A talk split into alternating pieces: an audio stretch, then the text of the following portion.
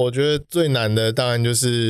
你要开发出用户会想要用的功能，然后甚至最难的是。而我们的商业模式是透过用户的付费升级取得进阶的功能，所以你要设计什么样的功能，或者是让消费者想要花钱去升级的，这个其实是在整个过程里面，我们去设计出对的 business model，其实相对是最困难的一个挑战，因为我们平台很像是手游，就是手游就是很多免费用户嘛，然后有氪金玩家嘛，那你不能没有免费用户嘛，因为没有免费用户，氪金玩家就玩起来就不爽了。所以你必须要免费用户在创造互动性跟内容哦，然后让付费的用户可以从这些内容里面去取得更优越的使用体验。这样。大家好，欢迎来到 My My 职人秀，由 My My Studio 所制作，每周二将由主持人 Charlie 为您带来专家职人的精彩故事。Hello，大家好，欢迎收听 My My 职人秀，我是主持人 Charlie 黄晨玉。今天这集呢，一样邀请到我们的大来宾是 e g a t e r 的创办人吴英瑞 Mask，欢迎。Hello，大家好，我是 Mask。耶，Mask 又来了。上一集 Mask 跟我们聊了他过往求学经历非常多丰富的人生故事。那今天这一集呢，就要来好好聊聊 Mask 的创业题目了。上一集其实就有提到嘛，Mask 从学生开始，在成大的时候就做了两个题目。对，那那时候我们也知道网络创业正在兴起的一个时空背景。那在这么多的题目里面，是怎么样决定去切入使我这个主题或者这个赛道的呢？使我是我第一间创业的公司。那那时候因为学生嘛，就是没有资本嘛，就是几个同学就凑一凑，每个人出个几千块这种。OK，办家家酒一道，那就你也没有办法去做什么重资本的项目，所以就你只能从网络的城市这些去弄。那那时候就会想说，那你要做什么样的题目是你现在可以发挥的？那对学生来说最关注的，说实在就生活周遭会发生的事嘛。那最最常发生的就是吃吃东西，对，吃东西。那那时候我第一间公司叫食我，食物的食，你我他的我，它合起来就肚子饿的饿拆开来嘛，所以就是吃我这样子。那其实就是从民以食为天嘛，就从告诉你哪边好吃好玩，然后介绍这间餐厅之后，然后打打折。哦，所以就后来就衍生成为一间有点类似数位行销的公司。因为那时候其实飞书的时候才刚开始，所以我们也算走了蛮早的，就是说去串联一些网络社群啊、部落客啊、网络广告，去帮一些店家做行销。对，所以这是一开始的出发，那也是比较好入手，因为其实就是你谈多少 case，去接触多少店家呢？店家要支付一个费用，你就帮他做案子，这种感觉有点像广现在的那种整个行销公司这样子。对，只是那时候一群学生说在都是玩票性质，所以收了都超级便宜。现在回头看，真的很荒谬，这样 自己时间都没算进去。对对对对对对，那就是好玩而已。那但是那时候也成功跟一两百家餐厅有合作，这样。对，所以这是最一开始投入的时候，在大学的时候啦。嗯，对对对。那后面刚刚也有提到一个团购网嘛？对对。名字呢，我觉得很中二，来念一下。我那时候，我那时候因为听到 iPhone，所以我就一定要一个 I 开头。那又是我要做电商，又是团购，所以我们就叫爱购购。爱购购。对。那那时候这两个题目是并行吗？还是说一个先一个后？一个先一个后啦，就是我们主要是说第一间公司就有点像玩票性质，那那时候其实根本就没办法赚到什么钱，所以就想到就是说你一定要做跟电商有关的这种呃买卖型的平台，然后那时候刚好又是团购网站的这个 model 刚开始，就是现在的像。购马吉这样，对，那现在购马吉剩唯一家。那最早期的时候，购马吉这种商业模式刚开始被发明的时候，是一间叫 Groupon 的公司。那 Groupon 一发明之后，它做很快又上市，然后全世界就有上万家跟 Groupon 一样的公司。为什么？因为太好复制，太好赚了。全台湾那时候，在我大学那年代，大概一百多家在做一样的模式。我靠！对对对，就是半价团购网站哦，你一份餐一千块，两个人两千块，但是在平台上可能会卖你两千块的东西，卖你一千块。然后他赚什么？他还会再跟这个店家再抽可能四十到五十趴，所以店家一份本来卖两千块的餐，最后他只拿到大概五百块。对消费者来说，他就只付一千块，就获得两千块的东西，所以太划算了嘛。那你说店家为什么愿意？因为他们那时候都会说是帮店家做行销曝光、导流，有人进去，先让人进去之后再导消费，所以就瞬间可以帮一家店卖掉超多甚至之前一一口气卖上千上万份都有。然后店家可能就要花大半年、一整年的时间去消化这些订单，然后每一单都赚不到钱，然后越做越不爽，然后就每次看到客人进来都不开心，这样又觉得又又要赔掉一单这样，对，所以到那个时候就很多消费者会觉得说，就买团购网站好像被当次等公民一样，然后所以而且也没有折扣之后就也不会再去吃，所以所有的店家都被做过一轮之后，这些平台该赚的都赚完之后，就瞬间市场急转而下。所以中小型的店的网站就像我们这样，学生做了一个很小型的平台，这就很快就没有办法跟那些大资本的公司去抗衡，所以最后就只剩下像现在的前阵子还有一期 Life，然后郭马吉，那 Groupon 后来就撤出台湾了嘛，对，所以就剩这几家。对，所以然后那时候就第二家的也也没有到继续。I go go。对对对，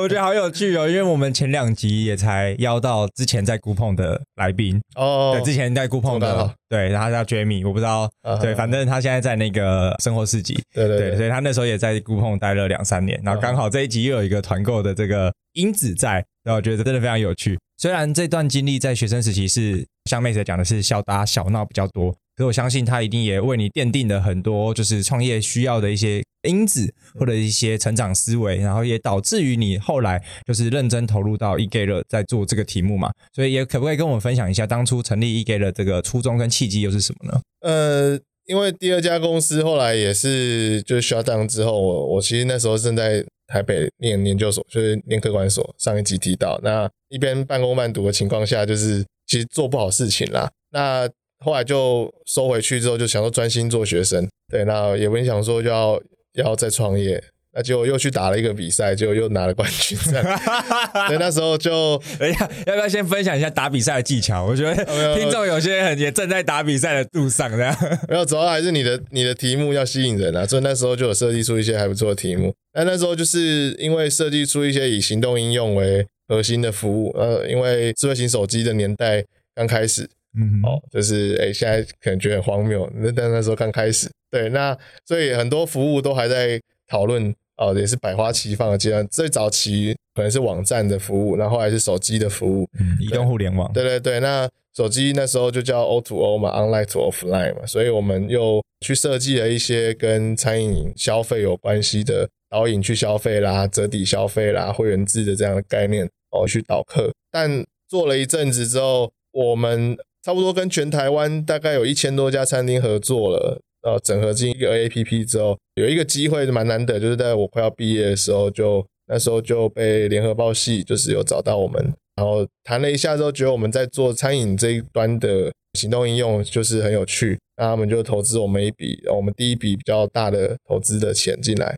那就希望我们去开发更多跟餐饮行销有关系的这些终端应用。所以才成立了这第三家公司，把它更正式的去经营一间企业，这样。所以那时候算第三家公司，算现在这家公司算比较我比较正式在投入创业，我我比较觉得是真正在创业啦，因为是毕业之后我就还是佛泰在做，对佛泰在做这间公司。那但是一开始的题目是以导引客人去做消费，做折抵折扣这样优惠式的联名服务。那时候其实跟第一个题目有点类似。对，但第一个是第一个是我们是用。实体卡的概念，嗯，那时候没有行动应用，没有智慧型手机。有智慧型手机之后，我们才开始可以让消费者可以用 A P P 的方式去取代很多消费的过程。所以那时候把它做回来也很顺利，到全台湾大概有五千家餐厅有合作，算小规模，大概有二十万个会员吧。那时候陷入的困境是因为你给消费者这些小折扣，那也比不上我之前做第二家公司这种打对折、打半价这种吸引力。它只是一种日常的，呃，可能送你一个小菜、一个饮料，打个八九折这样，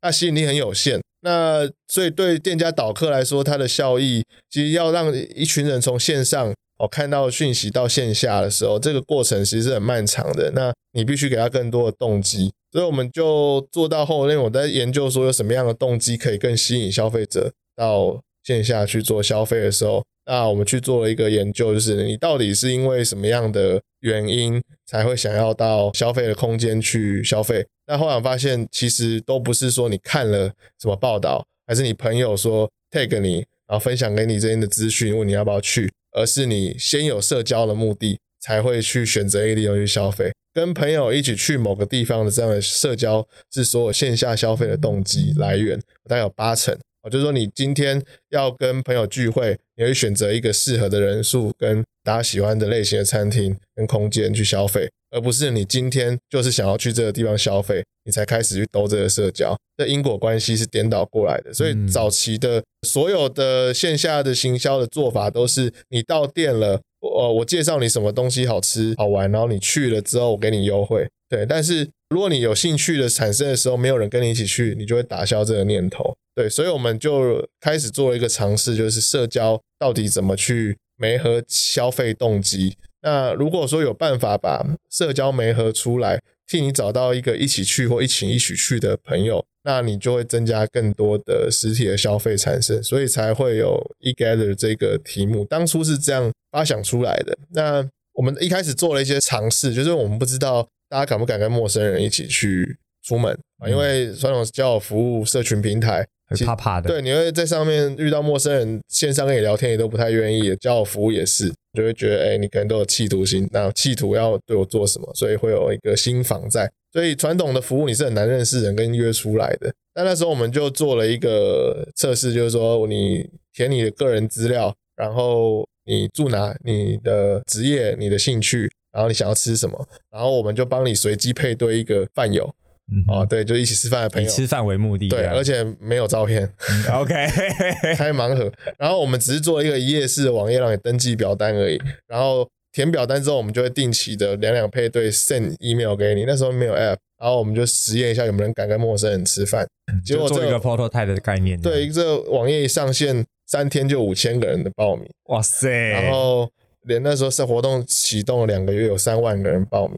就很惊人。就是说，哎，其实大家是期待一个跟呃新朋友认识的机会，只是缺乏一个安全的媒介跟流程。大家是是有这样的需求跟意愿的。那所以我们就想说，那好，那我们就来研究说，要让两个人或一群人在还没有任何的认识基础之下就出来见面，他需要的流程的做法跟如何建立信任感的机制要怎么完成。所以我们越去推敲，就越觉得这必须是一个完整的平台，它从头到尾都要有一个设计过的流程，才有办法让消费者在还不认识彼此的情况下去建立信任感，然后去吸引彼此啊，不管是对人的兴趣，或对活动，或对这个场所的兴趣，你愿意出门见面，所以才把它独立，它一定是得是一个完整的平台，再把它做成一个 APP，哦，就是现在的 eGather，就在独立出来这样。我觉得刚才聊的这整段，我觉得超级有意思。然后我我先猜两个东西，我自己很好奇的，就是像呃，这是第三次创业嘛，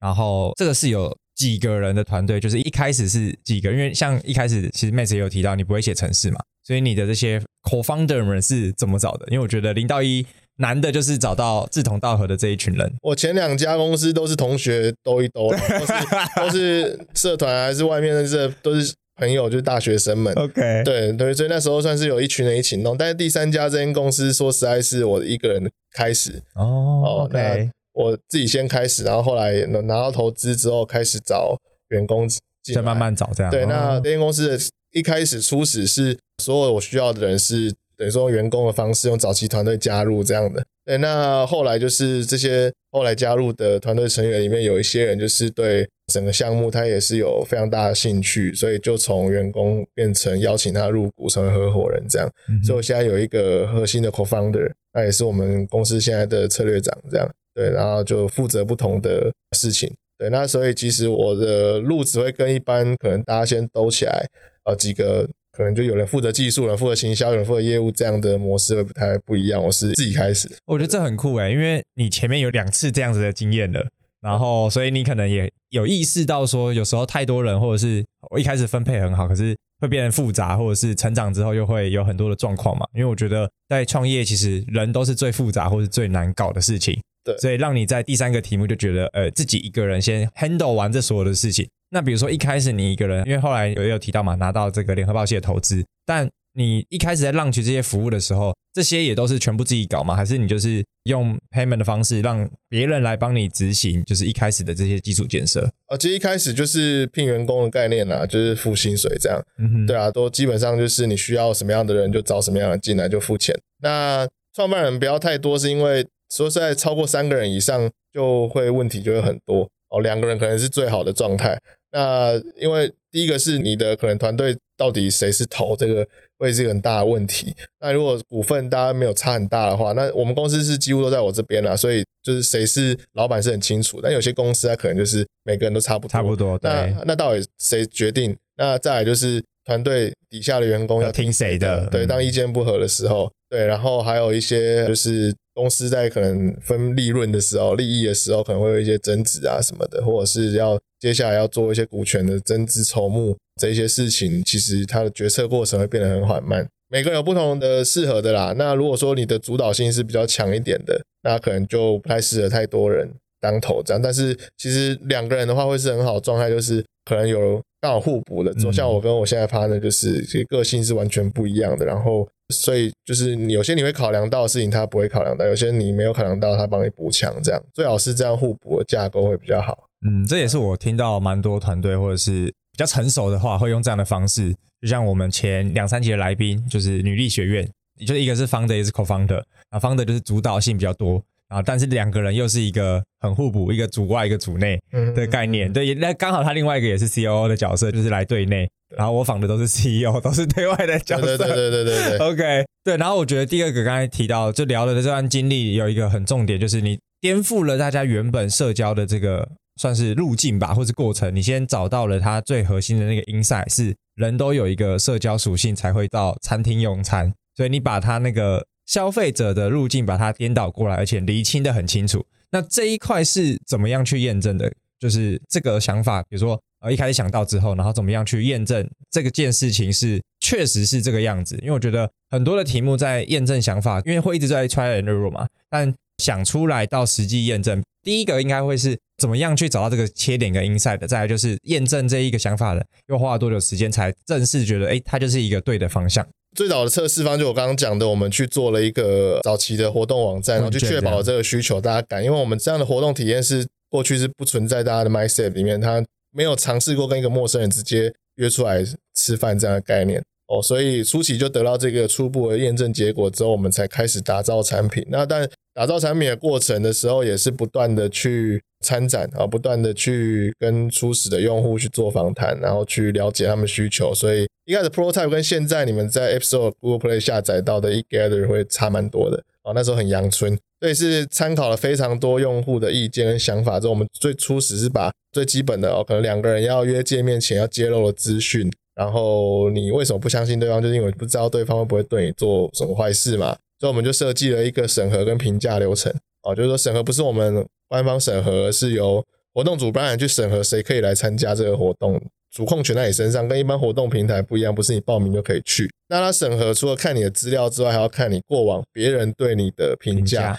哦，就是其实，在很多交友服务上都是你自己说自己怎么样，但最最重要是别人说你怎么样。但是你在其他交友软体上也是看不到别人对这个用户的评价的。我们是唯一一个去公开所有人对这个人评价的社交平台啊，原因是因为。其他交友软体它是都纯线上关系，然后又匿名，所以他们不会牵涉到线下互动。所以你如果用评论的方式，会有很多的恶意留言啊，跟霸凌、污蔑这样。那我们的用户是必须聚会完之后，才可以对所有参加者去留评价。所以你聚会就见面过之后去留言，这都有法律责任的，这必须要留真实的，你不能乱留，不然你一定会找出来。我们平台上就是，如果你乱留言，基本上。一定会被找到，因为时间、地点跟你注册的时候要留下电话，什么都要有，所以你一定会找出来，所以你会不会罚钱？这样对，那是也有发生过类似的经验。呃，其实只要有人的地方，就有就会有这些事情。对，哦，所以我们是唯一一个可以协助用户去处理你在平台上发生的问题的平台，因为你在听的人在那些交友软体上，你发生问题基本上是找不到人，没有任何的管道管道可以找到这个人的。对，那那我们是可以写，而且我们是开放式的平台，就是说其他交友人都是一对一嘛。好了没有任何一个人知道你在平台上做什么，但我们平台是公开的，你的活动是公开在所有人面前，所以你今天举办了什么活动，谁去参加了，都是会留下记录，而且大家看得到的。所以这样的机制下，会让大家觉得说，我们去一个活动不会发生什么奇怪的事情，因为如果发生，我你会不会留下记录，你就没有办法再玩了。那你在确认这个人是否能参加之前，你又去参考别人，然后例如说，他会觉得说这是一个很棒的用户啊，很幽默啊，然后很大方啊，这样都会留下。那一方面是对你留下一个成就感，所以本来是从怎么找吃饭的朋友。那因为太好约了，就是说我们这样设计流程，经过了我们现在总累积已经超过八十万场活动了，平台上这么多活动的累积下来之后，整个流程其实它已经很 organic 的扩张，那就是它是一直自然循环的了，就是我不用去一直 push，用户会一直约，所以它已经是一个很完善的机制的情况下，用户就把它应用在各式各样在都会生活社交上会。一起出来做的事情，嗯，哦，当然就吃喝玩乐之外，打球啦、健身啊、旅游啊，啊，甚至一起去呃呃，比如说一起去爬山、唱歌啊，对，那一起学东西、看秀、看展、看表演，都可以这种平台上去完成。所以其实我们已经是算是台湾最大的聚会娱乐网的社群平台了，就是任何你想得到的活动，都可以在我们平台上找到。跟你有相同兴趣或志同道合的朋友，当然要合法的。对，我觉得这很酷因为像刚刚提到这个 OK，你可是自然生长，因为用户参与完了之后，彼此的评价会变成是彼此可能在经营这个社群的一个成就感来源，然后甚至彼此的评价也会造就了这个用户他的名声，他的 reputation 是不是其他人或者是这里头的大家给认可的。然后我觉得很酷的是，你们其实在里面有去设计了所谓的这个成就机制。就是会有部落级的玩家啦，或什么的，然后他就是可能参与够深嘛，办过更多的活动，或者是累积很多的评价，所以也被你们官方公认成为他就是一个 pro 级或是一个破等级的一个用户资深玩家。然后我觉得很有趣的是，因为我开了录音室，所以大概有一年没有玩 e g a t 或是没有在上面办活动或者参与活动了。然后我刚刚就是把它当漏回来，重新上去看，我就发现哇。这些活动的那些 Pro 级的玩家都还在，就是尽管这一两年可能遇到一些疫情，我觉得相信待会我们可能在下一集再聊到，可能这一两年就是整个 e g a 的遇到的一些风风雨雨，对。但是我觉得很酷的就是，哎，他们都还存在，而且不断的办那个活动，就是这个社群的用户他的粘着性跟可能是归属感，其实是很高很高的。就是我也是一个以用户的角度来。讲这件事情嘛，因为其实 Mate 手上一定会有更多的故事，或者是更多的 data 是可以跟我们分享的，所以其实也会跟着很好奇，就是在比如说 E G 的零到一的过程，刚刚有先讲到的是先做了产品验证，然后才开始打造产品，然后再开始可能中间这个零到一的过程，你自己觉得遇到最大的挑战又会是什么？就是刚刚已经验证完了一些 model，然后打造产品的过程当中遇到的一些挑战，或者是在下一个阶段，我觉得最难的当然就是要开发出用户会想要用的功能，然后甚至。最难的是 a 我们的商业模式是透过用户的付费升级取得进阶的功能，所以你要设计什么样的功能，或者是让消费者想要花钱去升级的，这个其实是在整个过程里面，我们去设计出对的 business model，其实相对是最困难的一个挑战，因为我们平台很像是手游，就是手游就是很多免费用户嘛，然后有氪金玩家嘛，那你不能没有免费用户嘛，因为没有免费用户，氪金玩家就玩起来就不爽了。所以你必须要免费用户在创造互动性跟内容哦，然后让付费的用户可以从这些内容里面去取得更优越的使用体验。这样，所以在我们在设计这些用户付费机制的时候，要去考量哪些东西要保留给免费会员，哦，让他在核心使用的过程里面还是可以得到基本的满足跟他的需求上的满足。这样，那再就是说，你要把哪一些功能是设计给付费会员，让他可以取得一个。额外的权限之外，又不会去影响到太多核心的互动的产生哦，所以这个是我们遇到比较多挑战的地方。对，嗯哼，所以免费用户一定一拖拉苦，就是参与各种活动。那你们现在整个商业模式会有几种付费的节点？就是到底 E G 的这个完整商业，除了会员升级，它每个月可能多付个几百块嘛？还是现在我不我不晓得现在实际的费用，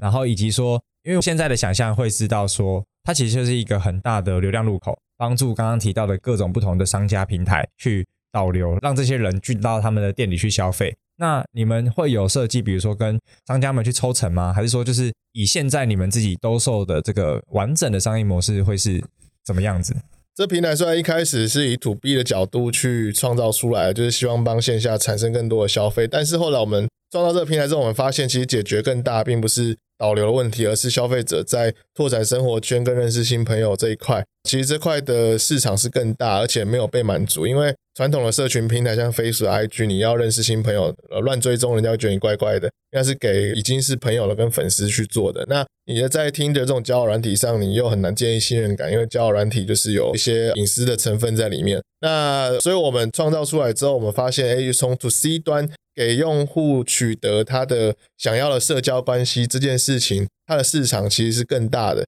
大家可能不知道，就是其实，在疫情期间啊，不管是因为疫情或疫情前一年，其实全世界最赚钱的 A P P，除了在游戏软体之外，就是 Tinder 哦，Tinder 是全世界最大交友软体。那它的付费模式也就一种，就是用户付费会员费升级。那它的功能也就很简单，就是你升级之后可以跟喜欢你的人配对，然后可以看到谁喜欢你，就这样。所以他就用这一招。就把全世界有约会需求的人网罗起来，用一个很大的 base 去转换出一个非常获利的公司。那我们也是一样，其实我们就是对于说，哎，让需要这些社交关系的朋友，他如何去用更有效率的方式去遇到他有兴趣的人。所以我们会在一些关键节点上设计为付费功能，就是所有人都可以免费的举办跟参与活动，但是在你一定的人数以上，例如说你要。超过两个人以上加入你的活动的时候，必须去升级成付费会员。那或者是你必须支付我们平台上每天登录可以取得的货币，或者是用现金购买。我们有一个叫酒杯的社交货币，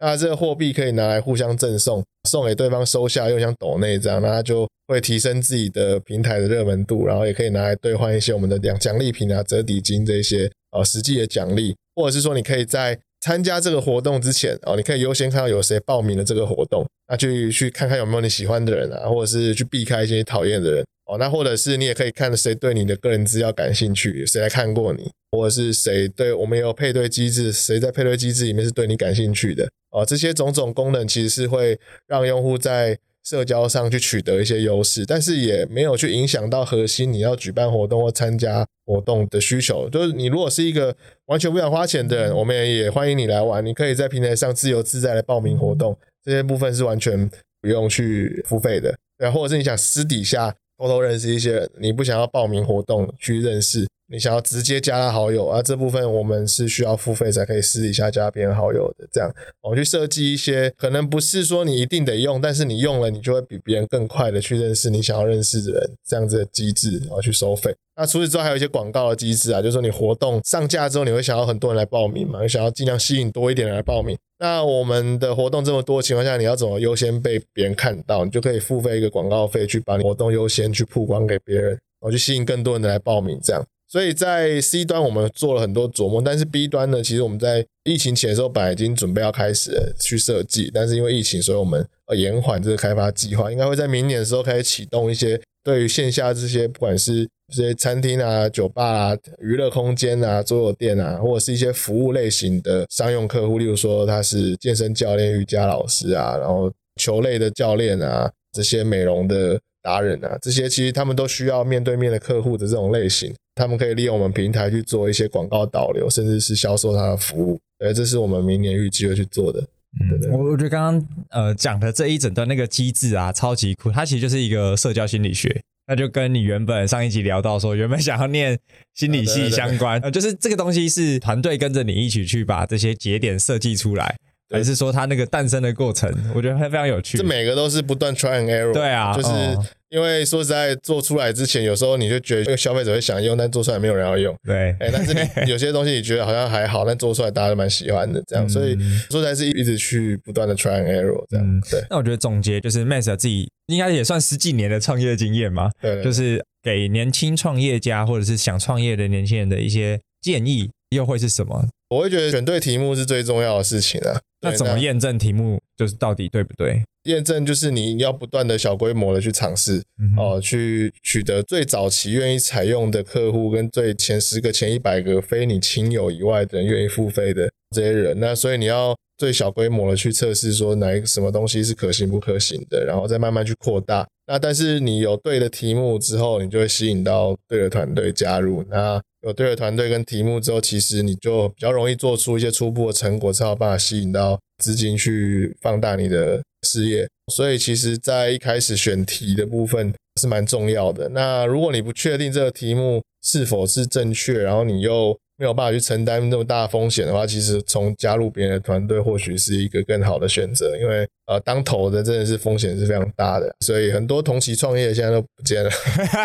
对啊，对啊，对，至少可以从别人的公司里面磨练这些创业的经验嘛。对对，或者是去当别人的合伙人这样子，你的哎，可能在。成功的你可以享受到一些成果，然后失败的话，你其实风险也不会那么大。嗯，哎，那最后呢，可不可以也总结一下 e g a r 就是可能用一两句话来代表 e g a r 就当做是这一集的结尾，因为我相信有些我们的听众朋友他们没有使用过，对对对那借由让 Max 来分享完了之后，我们也把注册或者是下载连接放在资讯栏，让他们可以去体验一下这样。啊，e gather 其实就是 e together 加在一起，然后没有中心那个 o 啊，就是 e a t g e t h e r 这样。那它其实是目前台湾最大的聚会社交平台，然后每个月现在大概有一到两万场活动在平台上，在全台湾各地，甚至是香港一些海外的地方都有活动。那如果你想要让自己的生活变得更有趣，然后在家里可能会偶尔会觉得说，有时候会觉得蛮无聊、蛮孤单的时候，想要找个人聊聊天，或者是一起出去玩，去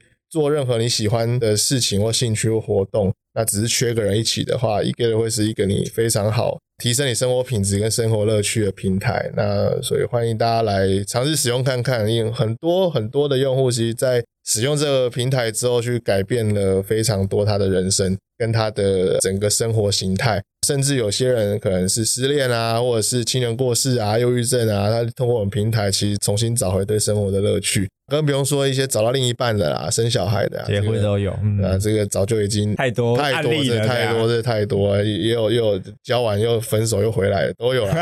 都有都有。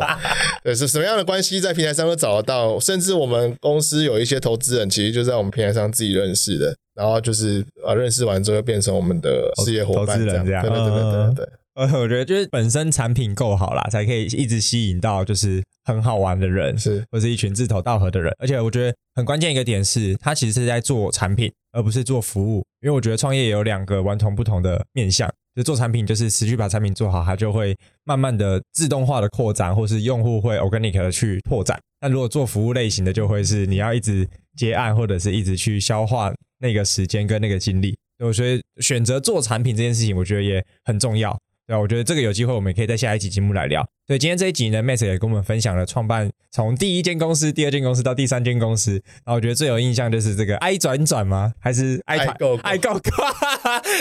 太有趣了，这个名称了。对，所以我觉得这一集 Max 真的跟我们分享了非常多的这些创业的宝贵经验。所以如果你是对创业有兴趣，这集相信一定会有非常多的收获。那下一集呢，我们就会再来聊聊 e g a 现在在两三年来遇到的挑战以及转型的过程，还有在疫情之后，到底我们未来的规划跟发展会从什么面向来进行。那以上感谢你收听我们今天的节目。那如果你喜欢，记得给我们五星好评哦。那我们就下期节目见，大家拜拜，拜拜。如果你喜欢今天的节目内容，欢迎按下订阅及追踪，并上 Apple Podcast 留下五星评价。如果你有任何问题或是反馈，也可以直接私讯我的 IG，让我知道哟。我们下集节目见，拜拜。